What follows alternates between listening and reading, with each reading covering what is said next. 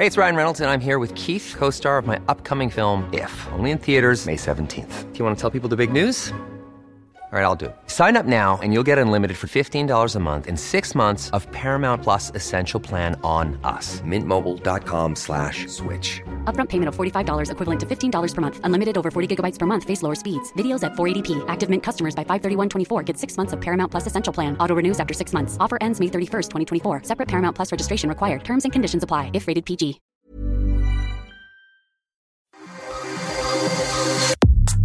Nada más por convivir. Política, cultura y ocio con Juan Ignacio Zavala y Julio Patán. Iniciamos.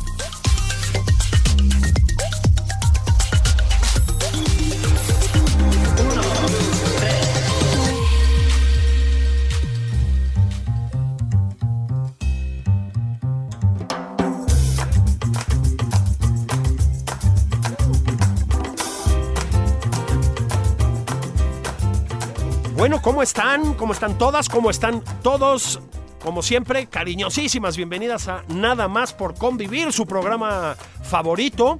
Como es, eh, como es eh, fin de semana, domingo, ya saben que me gusta dedicarle programas enteros a figuras grandes, en el mejor de los sentidos, de todos los ámbitos, figuras muy presentes en la vida pública mexicana, figuras determinantes.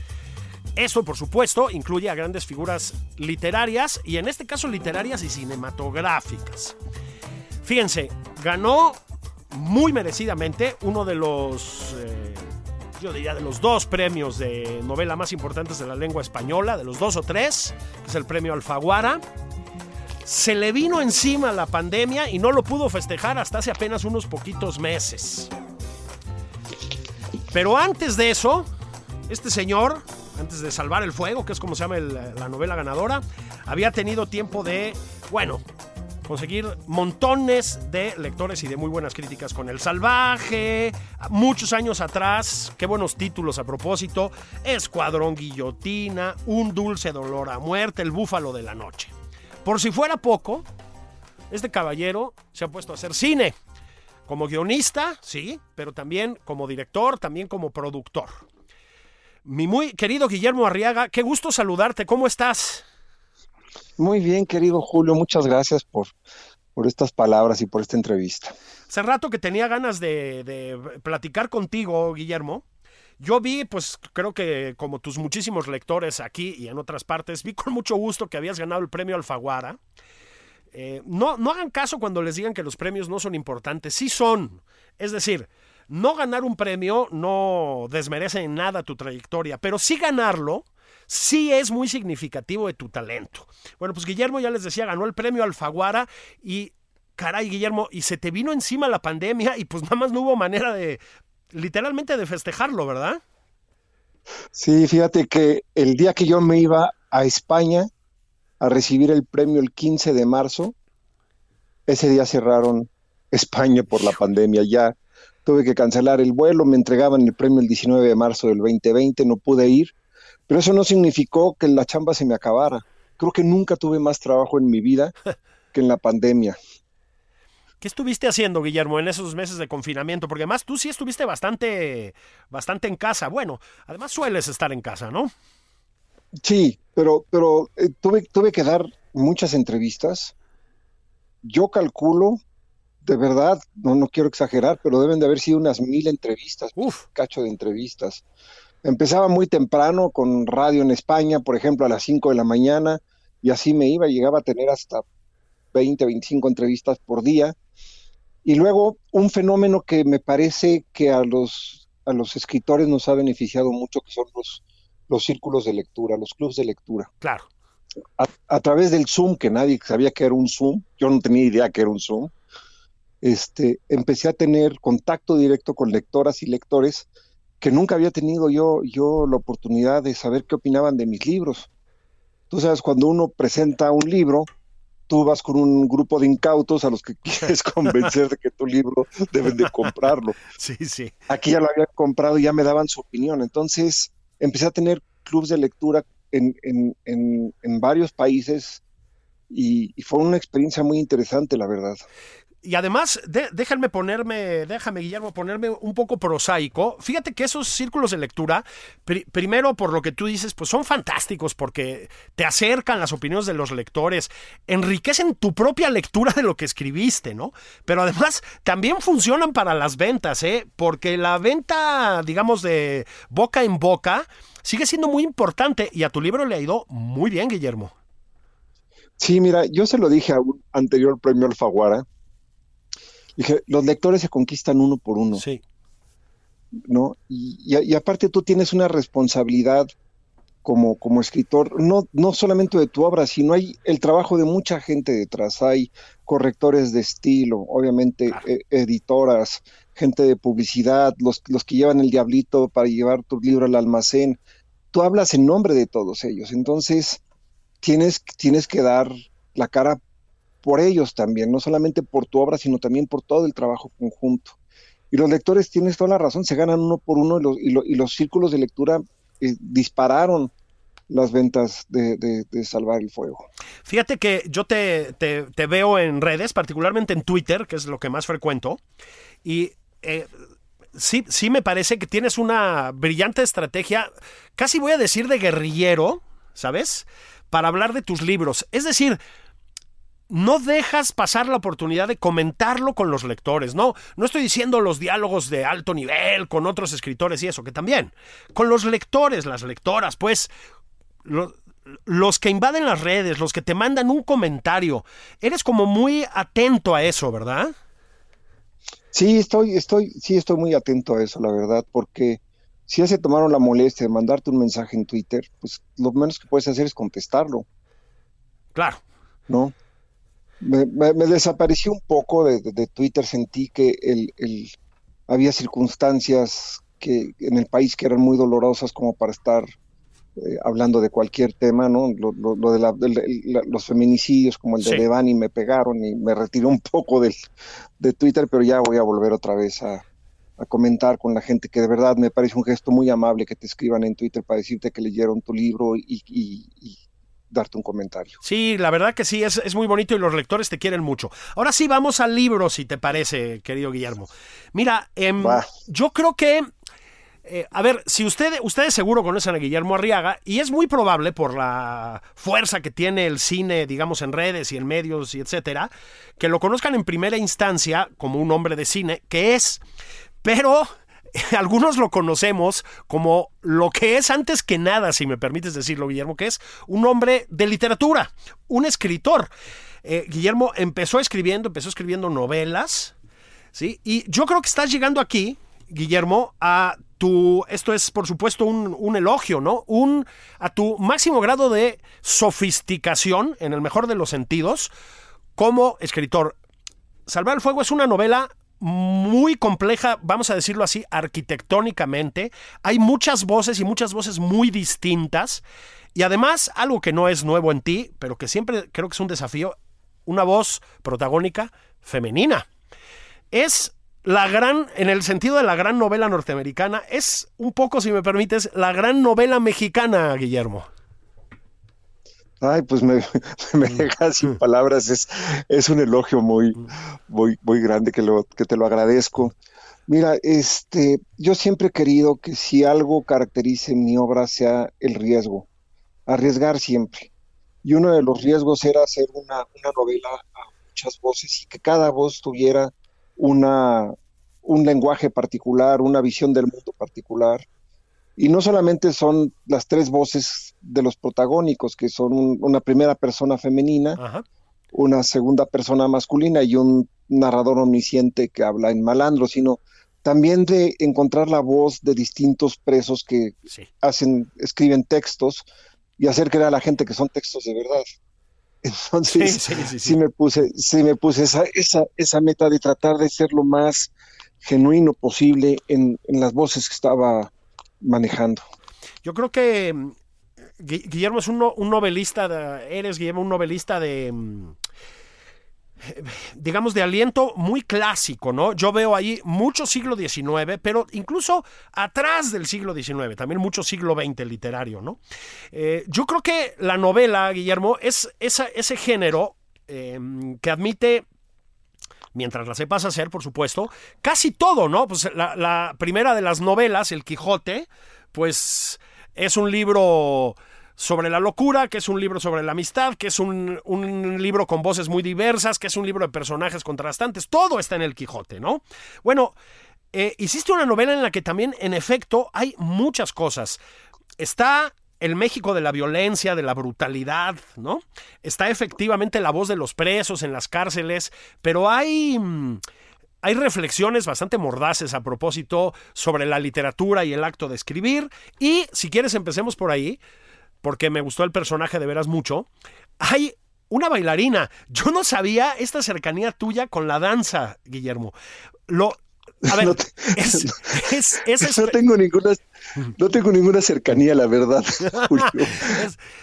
¿Sabes qué es una maravilla? Que el personaje que nos presentas ahí y la danza misma, digamos, ¿no? El, ejercicio dancístico, ustedes pensarían que es el ejercicio de la delicadeza, la sutileza y eso, y sí, pero es que también es un personaje muy tuyo, porque es un personaje enfrentado a desafíos físicos, intensa, poderosa de emociones. Es otra lectura de la danza, Guillermo. Sí, fíjate que eh, yo, yo realmente conozco muy poco de la danza tuve por fortuna dos amigos que, que, que, con los que conviví que se dedicaban a la danza. Uno fue Alberto Almeida, que le hago un homenaje en la novela. Alberto fue maestro de la Academia de Ballet de, de Coyoacán y fue compañero mío en una universidad, dimos clases juntos. Y otro es mi homónimo, Guillermo Arriaga, ah, con el cual no tengo ningún parentesco, que ha sido el coreógrafo más importante en la historia de este país y con el que ya en tarde en su vida nos empezamos a, frecuentar porque a mí me felicitaban por mis coreografías y él por sus novelas, hasta, que dije, bueno, pues es momento de conocerlo. Y, aunque conozco muy poco de, la danza, leí una, una cita de Margot Fontaine que dice, la danza es box en zapatillas. Qué bonito, sí. Y el box sí lo conozco bien, ¿no? Incluso traté de boxear. Entonces llevé el espíritu del box a la danza. Ajá, ándale, mira. O sea, porque nadie, nadie, nadie se imagina, por ejemplo, las ampollas, el, olor a sudor, la sangre que tienen las bailarinas, eh, cómo las articulaciones se les dañan muchas veces, cómo los pies se les deforman. Hay, una, serie de cuestiones físicas que muy poca gente ve en la danza y que yo quise retomar en el libro. Sí, incluso los vendajes, ¿no? Está bonita la analogía con el boxeo, porque hasta por ese lado, ¿no? Las dietas brutales, etcétera, ¿no? Ahora, al mismo tiempo, pues sí es sorprendente porque sí, la delicadeza, la complejidad, eso otro que también tiene la danza, a propósito, también el boxeo, pues lo captas muy bien. Si te aplicaste, te pusiste a ver danza, te pusiste a estudiar, pues sí, seguro, ¿no? No, no, la verdad hago muy poco, digo, hago, no hago investigación. No, no, no, investigué, no investigué más que los nombres de los coreógrafos de danza contemporánea más importantes.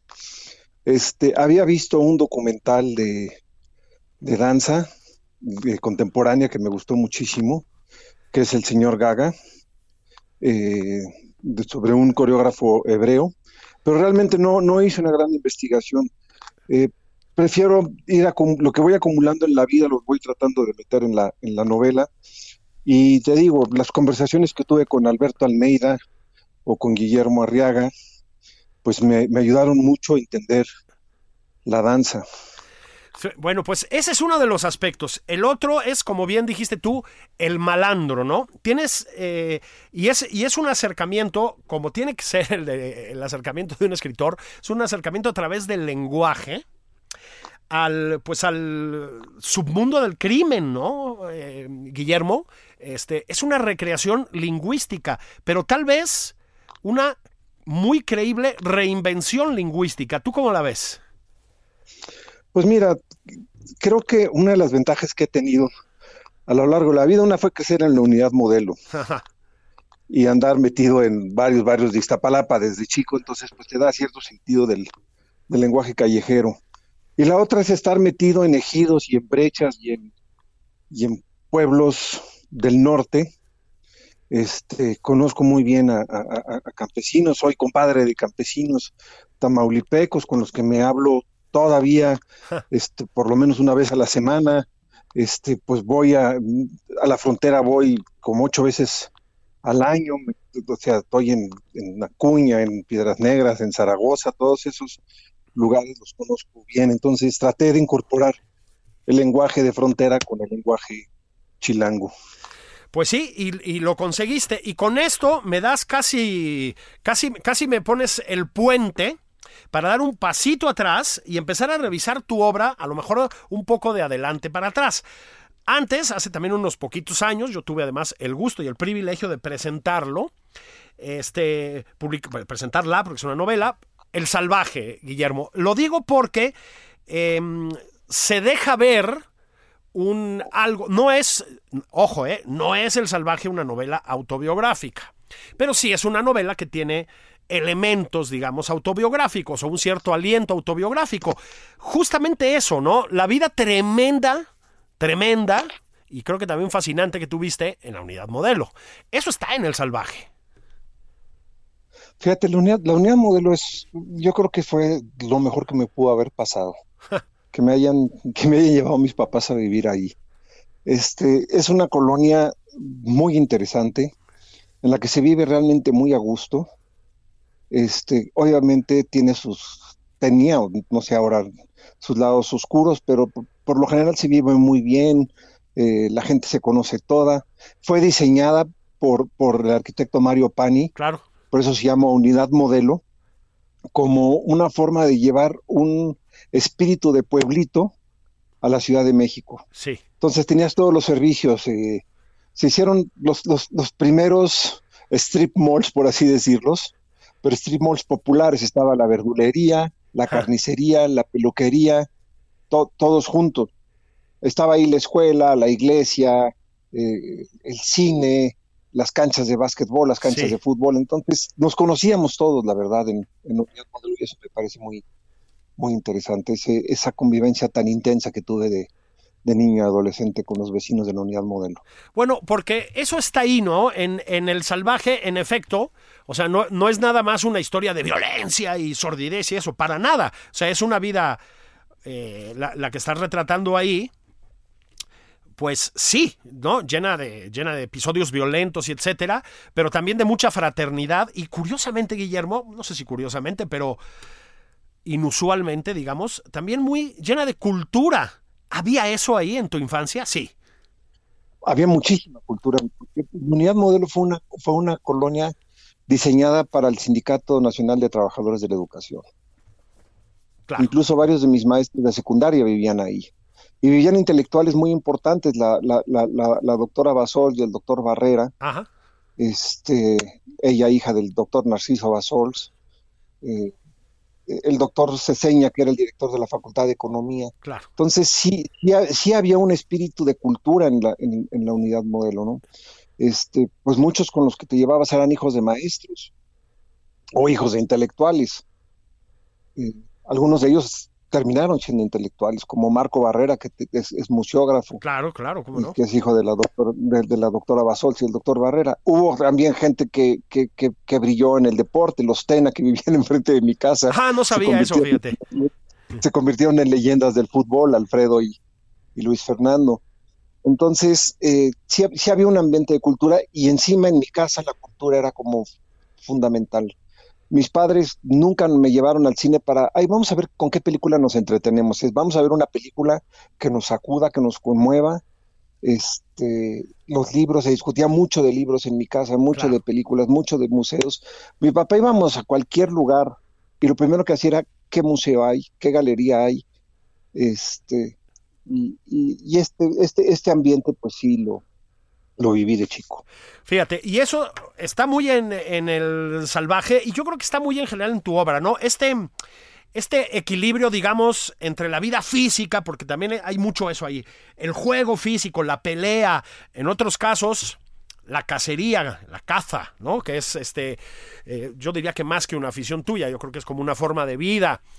Ese, ese contrapunto, digamos, que luego encuentras también en grandes escritores norteamericanos, en Hemingway, en Jack London, por ejemplo, eso está muy en tu obra, ¿no? Ese, mm, pues ese balance, digamos, no sé llamarlo balance, entre mm, esos dos aspectos de la vida, ¿no? El, vamos a llamarlo el espiritual, intelectual, creativo y el físico.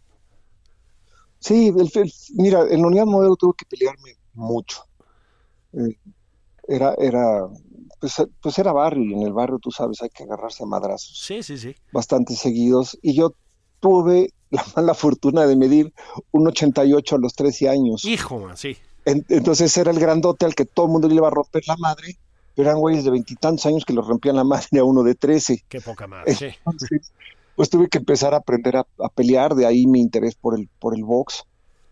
Y la cacería, sí, la cacería sí, no, no, para mí no es un deporte, sería una, una banalidad decir que se mata por deporte a un animal, es un acto sagrado, es un rito profundo, pero eso sí lo tengo desde chiquitititito, desde que tengo dos años yo quería ser cazador, no sé, no sé por qué razón, pero quería ser cazador y es lo que me ha, y la cacería es lo que me ha permitido conocer a fondo este país, por lo menos buena parte de él, porque no vas a la ciudad, no vas a los pueblos, te metes a las rancherías, a los ejidos, a, lugares donde nadie va. Claro. Entonces, la cacería me ha permitido encontrar eso y también entender muchas de las contradicciones de la naturaleza humana.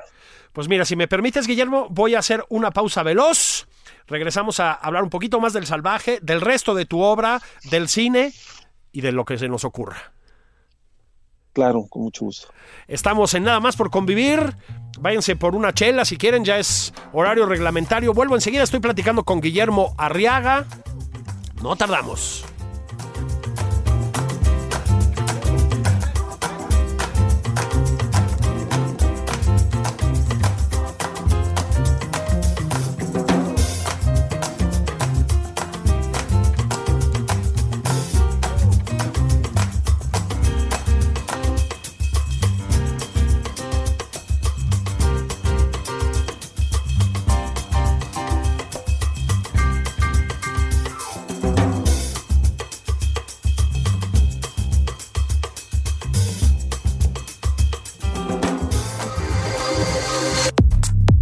Es Nada más por convivir, una plática fuera de estereotipos con Juan Ignacio Zavala y Julio Patán.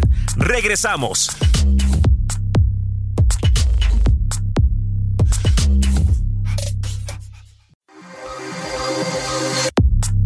Ya estamos de regreso en Nada más por convivir. Aquí Juan Ignacio Zavala y Julio Patán.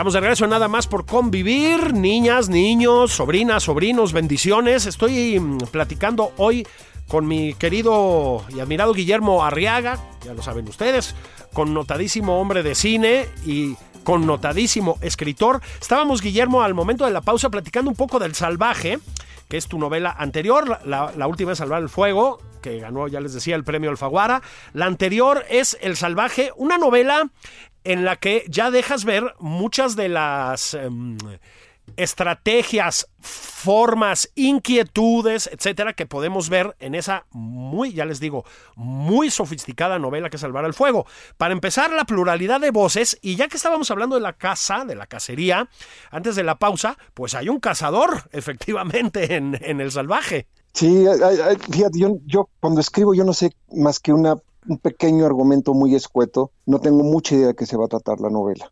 Este, y te digo, no investigo, sino voy escribiendo de manera improvisada. Cuando yo era niño vi Hey, it's Ryan Reynolds and I'm here with Keith, co-star of my upcoming film If, only in theaters May 17th. Do you want to tell people the big news?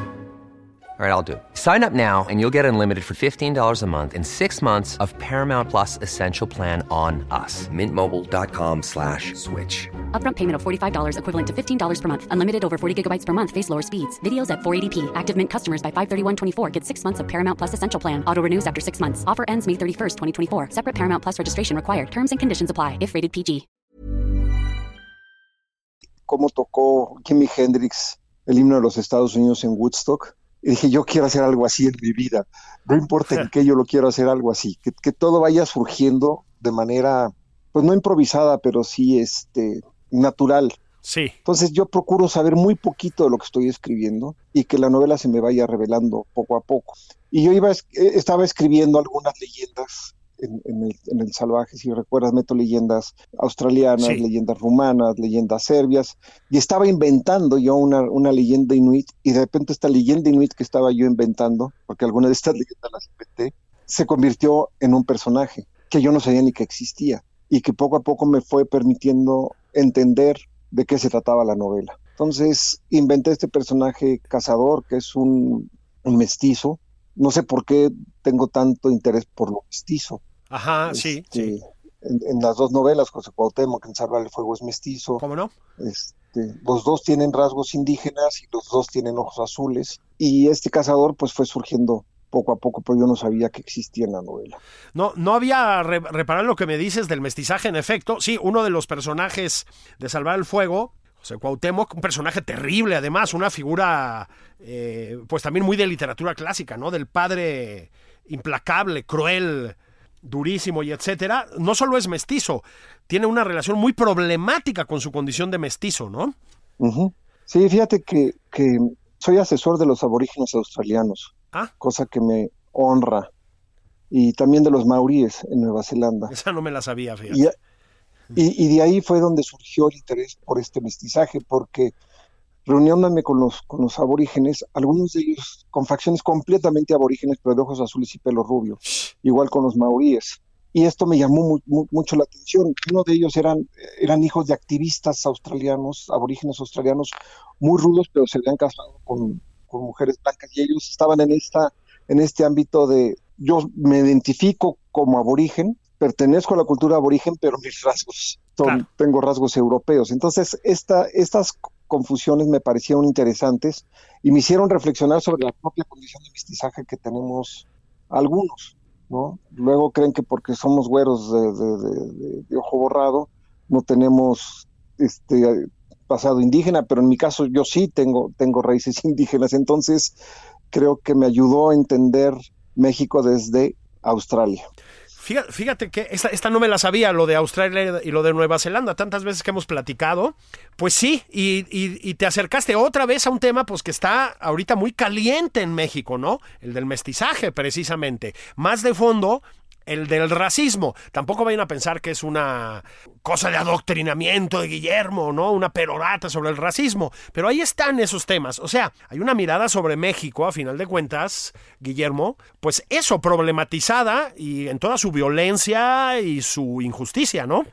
Sí, fíjate que hay, hay, gente que ha confundido el prejuicio racial con el racismo, porque alguien dice, hay, hay, racismo a la inversa. No, no hay racismo a la inversa. Racismo significa que por tu color de piel no puedes pertenecer a, las altas esferas de la política o de la cultura o de la economía. Eso es el racismo. Que te rompan la madre porque eres güero, pues sí, eso es un prejuicio racial. Pero ser güero no te impide entrar a estos, a estos, estos círculos. El color de piel no permite que entres a algunos, algunos lugares. Lo podemos ver en, el gobierno, en los gobiernos mexicanos, que indígena tiene ahorita una cartera importante en el gobierno. Claro no lo hay. Claro, claro. ¿Qué indígena lo tiene? Tiene una cartera importante en el gobierno cubano, por ejemplo. Sí, claro. ¿No? No, no, no, no, no, no, no lo hay. Eso significa que no han tenido acceso a las altas esferas. Y hay, hay un personaje en, en el salvaje que, digo, en Salvar el Fuego, que es José Francisco Huitlagua, que es el hermano de, de Cuauhtémoc, de José Cuauhtémoc, que es, es, es, un empresario muy exitoso, pero es moreno, tiene facciones indígenas, y cuando va a los consejos de administración bromean de, ah, ahora los choferes van a entrar aquí, o... Sí, sí, sí. Este, hay, sí hay un racismo en este país y creo que lo mejor es aceptarlo, asumirlo y ver cómo lo componemos. Insisto, ¿eh? no vayan a pensar que las novelas de Guillermo son así novelas como didácticas, ni muchísimo menos, ¿no? no ni, ni, ni, panfletos, ni, ni, mucho menos, pero sí son, son temas que atraviesan tus novelas, Guillermo. Y otro que las atraviesa con bastante frecuencia, los perros. Tienes una fascinación por los perros, me parece, ¿no? Absoluta. Sí. Fíjate que nos- el, el equipo de fútbol que teníamos, los Tena y la Papita Sánchez, el Frijol, el Ibáñez, los Quirós, los Barrera, se llamaba Canis, Ah, pues mira. por el amor, el amor a los perros. Teníamos un amor profundísimo a los perros. Era, era una pasión loca que teníamos todos en la colonia por, por los perros. Entonces, yo sí tengo un amor profundo por los perros. Me parece un animal extraordinario, ¿no? Y convivir con ellos es, para mí ha sido importante siempre convivir, convivir con los perros. No es un amor ñoño, ¿eh? El que tienes por los perros, porque ahora hay una tendencia a tratarlos, no sé, como si fueran como niños mimados o una cosa. Pues no, yo creo que mm, eso se ve en tus libros. em, pues lo- los entiendes también en, en su naturaleza contradictoria, leal, cariñosa, fiel y bravísima. No, no has olvidado que son animales muy rudos, ¿no? No, yo tuve, yo tuve un perro que, que me inspiró para una película para Amores Perros que se llamaba Coffee. Sí. Y Coffee era una cosa de, una- de un salvajismo brutal. O sea, ahí, ahí, ahí en el, en el Salvar el Fuego, no, en el Salvaje, perdón, pongo un perro lobo que le arranca el bíceps a un mecánico. Claro. El que realmente se lo arrancó fue mi perro. No me digas. o sea, Sí, sí, sí, era una, era una, era una fiera. Yo a veces lo acariciaba y decía, es que este, este me puede matar ahorita si quiere. Sí. Eh, Y, y eso es, también es importante, no quitarle su perredad a los perros, porque los queremos ver, como tú dices, como niñitos, pero son, son perros y hay que respetar lo que hay, lo, lo, lo, lo que hay de animales, lo que pervive de, de, de- de animalidad dentro de ellos, de, de- el rasgo- los rasgos salvajes. No hay que olvidar que todos los perros, hasta los chihuahuas, son descendientes de lobos. Claro, por supuesto. Y, y en general se les nota además, ¿no? Son, son, se- siguen, siguen siendo temibles. Pues fíjate que esto me lleva ya a, ahora sí, todos los entrecruzamientos que ha habido entre tu obra rigurosamente literaria y tu obra cinematográfica. Eh, fíjate que Amores Perros, bueno, Amores Perros, pues una película candidata al Oscar, premiada en eh, todos los continentes, muy exitosa en taquilla, bueno, fue una película, ustedes la recordarán, fundamental no solo... eh, para el cine mexicano, que yo creo que cambió dramáticamente desde que se estrenó, sino para el cine en general. Y yo la sigo viendo, yo no sé si son mis vicios también, Guillermo, pues como una obra llena, permeada de literatura, es decir, tiene un ritmo cinematográfico, es una película muy visual, por supuesto, pero está muy llena de literatura. O sea, yo, pues eso, para empezar, el tratamiento que les das a las peleas de perros y etcétera, pues yo iba viendo la película, la vi hace poco nuevamente, después de algunos años, pues ahí está Jack London, por decirte algo, es decir, ahí puede estar Hemingway, sí, sí me explicó, creo que nunca dejas de estar muy empapado de literatura, ¿no? Incluso cuando haces, cuando escribes cine.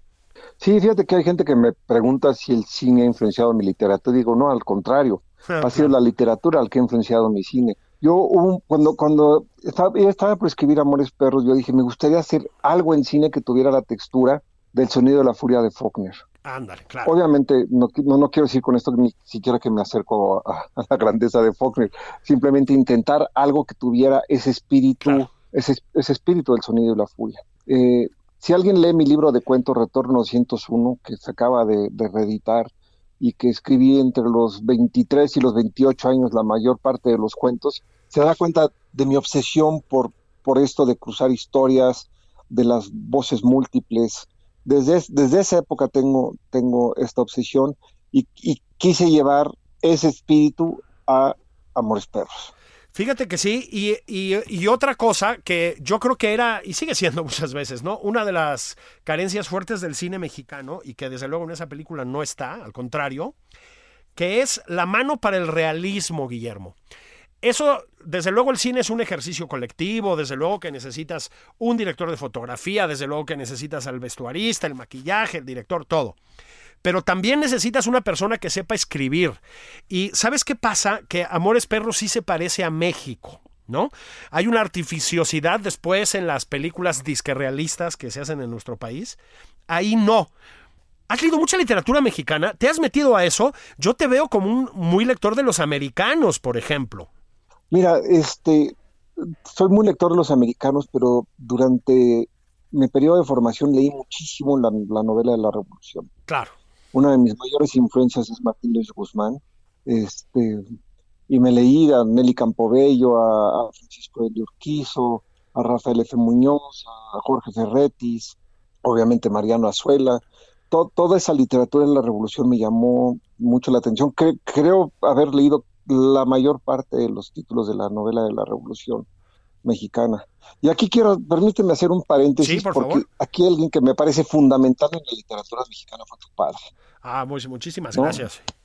Al que le dediqué un cuento, no lo conozco en persona, nunca he hablado con él, pero le dediqué un cuento en Retorno 201, porque tu padre hizo por la literatura mexicana lo que muy pocos críticos han hecho, ¿no? No, no, no, no, no era el crítico que se ponía a destrozar al, el, texto, era el crítico que te invitaba, aunque no le gustara el texto, te invitaba a leerlo y decir, mira, no me gusta por esto, pero tiene tales y tales ventajas. Claro. Y el trabajo que hizo tu padre este, es fundamental para, para mi formación como lector. Para mi formación como lector y para mi formación como escritor. Qué, bonito lo le reconozco a tu padre. ¿eh? Qué bonito lo que dices, porque más, más allá de mi padre, que en efecto pues tuvo una labor muy importante como crítico semanal, macheteramente durante 15 años en el periódico Uno más Uno. Más allá de eso, Guillermo, eres un lector muy agradecido.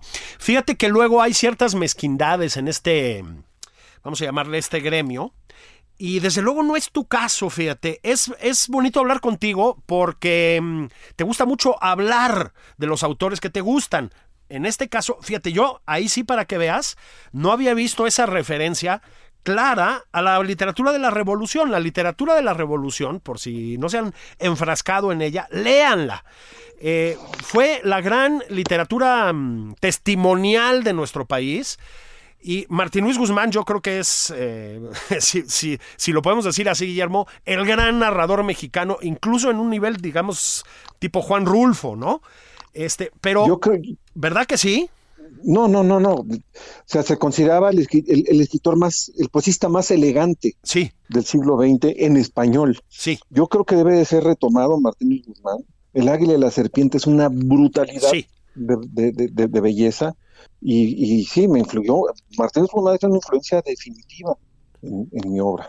Es un gran escritor, Martín Luis Guzmán, ¿eh? Léanlo, léanlo, lean La sombra del caudillo también, en efecto es de una elegancia extraordinaria y de una mano para retratar ambientes extraordinaria. Ahí tienen, este, precisamente, a lo que me refiero yo, en Amores Perros. Ahora, otro, otro tema, ya, ya que estábamos hablando de la muerte, eh, querido Guillermo, pues 21 gramos es, que es este, otra película que escribiste, es también es una película sobre eso, sobre la muerte. Esta idea que luego además ha estado en alguna novela francesa muy potente, en Moa, si recuerdo bien, de que el alma pesa 21 gramos, ¿no? Pero, a ver, el tema de la muerte, yo sé que es un tema extensible a toda la literatura que se ha escrito, pero tú te acercas muy puntualmente al tema de la muerte, incluso en una de tus obras primeras, que se llama, precisamente, fíjate que me puse ahora a, revisarla y además a, ver la película otra vez, que es Un dulce olor a muerte.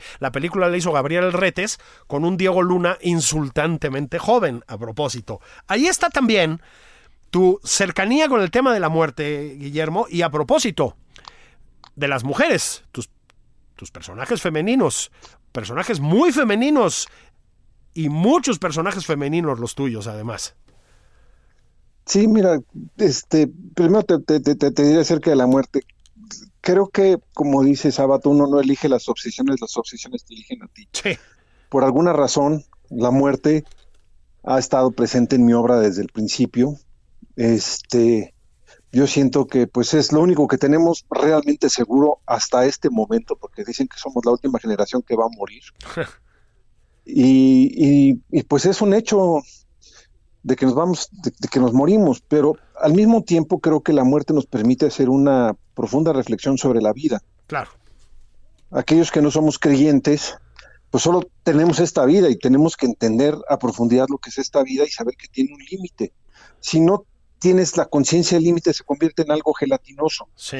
Cuando tienes conciencia del límite, pues pones más de ti mismo en la vida. Yo creo que parte de eso es por lo que escribo y por lo que me gusta crear, porque es una lucha de la vida contra la muerte. Decía Kafka que es la forma de permanecer. Claro. Y luego las mujeres, pues sí, las mujeres a mí me parecen fascinantes. Eh, creo que el hecho de que sean capaces de tener un ser dentro de sí mismas nos marca una diferencia brutal con nosotros. Nosotros no vamos jamás a imaginar lo que se siente tener a otro ser dentro de tu dentro de tus entrañas. Y cuestiones también eh, como rituales, la menstruación, por ejemplo. Claro. Nosotros cuando, cuando perdemos semen lo hacemos con singular alegría y hasta dormidos. Sí, sí, sí. Este, ellas, la capacidad de tener vida. Y nosotros tenemos espermatozoides hasta los noventa y tantos años. Claro. Ellas tienen entre 400 y 600 posibilidades de ser madre. Y cuando pierden una de esas posibilidades, no la pierden de forma gozosa, la pierden con sangre, con cambios de humor, Sí, sí. con dolor. Entonces, eso me parece a mí verdaderamente fascinante. Sí, y, a- y ahí están estos personajes. Ahora, como saben ustedes, Guillermo, pues ha conjugado yo creo que muy bien, insisto, su carrera en el cine con su carrera en la literatura. ¿no? Este, ha habido adaptaciones de, novelas suyas, ya les decía, Un dulce olor a muerte, El búfalo de la noche, por ejemplo. Em, Guillermo ha dirigido cine. Eh, pero tengo la impresión, Guillermo, de que recientemente has decidido meterte a tu casa a escribir literatura y dedicarte a, bueno, a lo que también tenemos que hacer los escritores, que es promover las obras que publicas y etcétera. Estás como muy metido en la literatura, ¿verdad? ¿O es mi imaginación?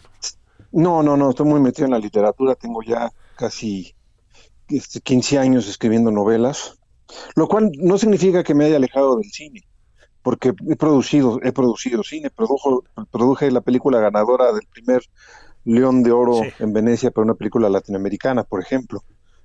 Este, y he dirigido, no, no he dejado de dirigir, he dirigido piezas cortas para no perder el músculo Claro. de director, pero este sí estoy completamente volcado a, a- a escribir novelas. Ahorita estoy terminando la última, Ah, que espero, espero que te guste y les guste, sin duda. ¿no?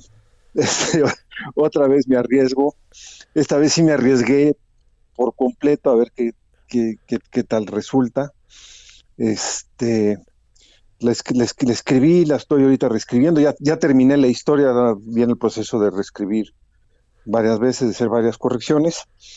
Pero sí estoy, estoy muy, muy vinculado a escribir libros y me, me, me parece que, que las novelas te permiten como tú lo dices, es donde puedes eh, aventar todo lo que quieras decir. Es, es difícil hacerlo en el cine, en el cine estás muy acotado por el tiempo, Sí, ¿no? Y la televisión está muy acotada por los algoritmos, algoritmos. claro.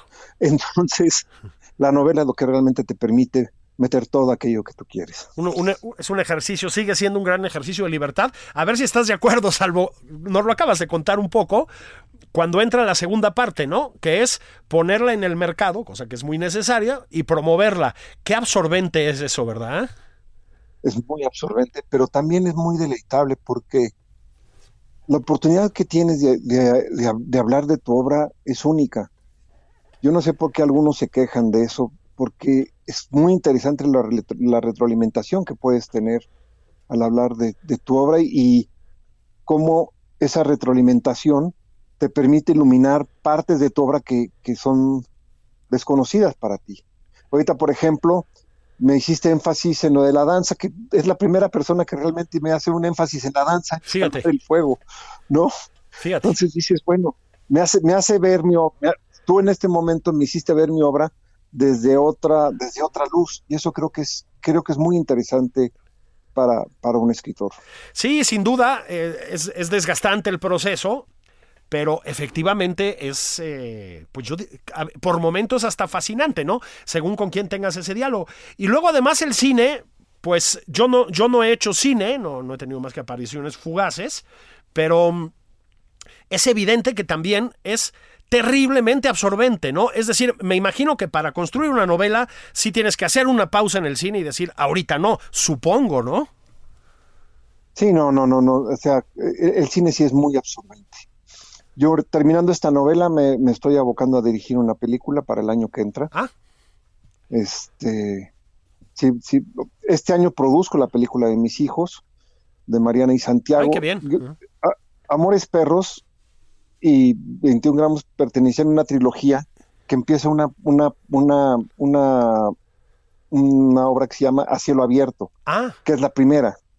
Vendí los derechos, los recuperé y dije, qué mejor que mis hijos la dirijan. ah, qué bonito. Entonces vamos a filmar en octubre y luego yo espero para julio, agosto ya estar dirigiendo de nuevo cine después de lanzar esta novela. O sea que antes, Este, antes, eso, ¿no? Antes lanzar la novela, por supuesto, ¿no? Antes lanzo la novela, yo espero terminarla ya en julio, me imagino que saldré por enero o febrero y de ahí pues promoveré la novela y luego me meteré a dirigir a dirigir cine que es muy es muy demandante es, es, es curioso cómo la novela la novela te hace te quita mucha salud porque estar sentado tantas horas el sedentarismo Ah, sí. verdaderamente te revienta Sí, sí, sí. sí y sí. para hacer cine necesitas irte al gimnasio porque es tan físico el cine que tienes que tienes que tener buena condición física y sobre todo el tipo de películas que yo hago que me gusta que sean eh, musculares, de subir y bajar Sí. cerros, de estar en el desierto, de meterte a la selva, de esas cosas me llaman mucho la atención. Fíjense que mm, este sí es cierto lo que dice Guillermo, porque yo que tengo horarios raros, que duermo poco, que siempre estoy haciendo cosas, cuando tú le escribas, le mandes un mensaje y dices, oye, ¿cómo vas con esto? No sé qué, no sé qué, no sé qué, siempre está Guillermo pendiente. Eso quiere decir que estás ametrallando el teclado, querido Guillermo. Sí, sí, todo, todo, todo, todo. Yo escribo alrededor de 10 horas diarias. O sea, realmente me la paso aquí encerrado. Me dicen, ¿a qué te dedicas? A monje. ¿no? pues sí. pero pero no sal- procuro salir en las mañanas a dar entrevistas, a tener juntas para no estar todo el tiempo encerrado en la en la en, en- en la casa, en la oficina trabajando. Pero déjame decirte, es, es un vicio para mí. A- a- ahora que viajé, voy en el taxi y voy voy voy escribiendo. Sí, sí, sí.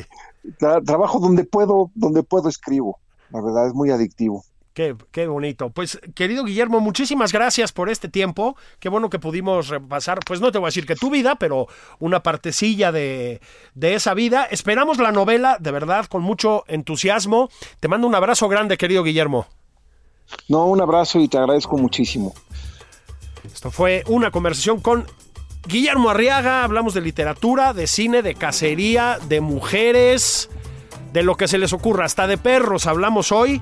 Esto fue nada más por convivir, edición dominical. Muchas gracias por estar aquí. Como siempre, van abrazos, compórtense, no hagan nada que yo no haría.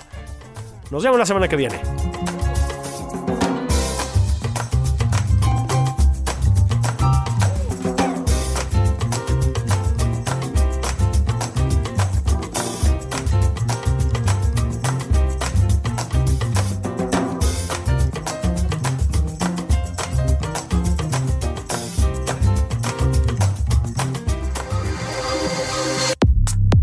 Fue Nada más por convivir, el espacio con política, cultura y ocio, con Juan Ignacio Zavala y Julio Patán.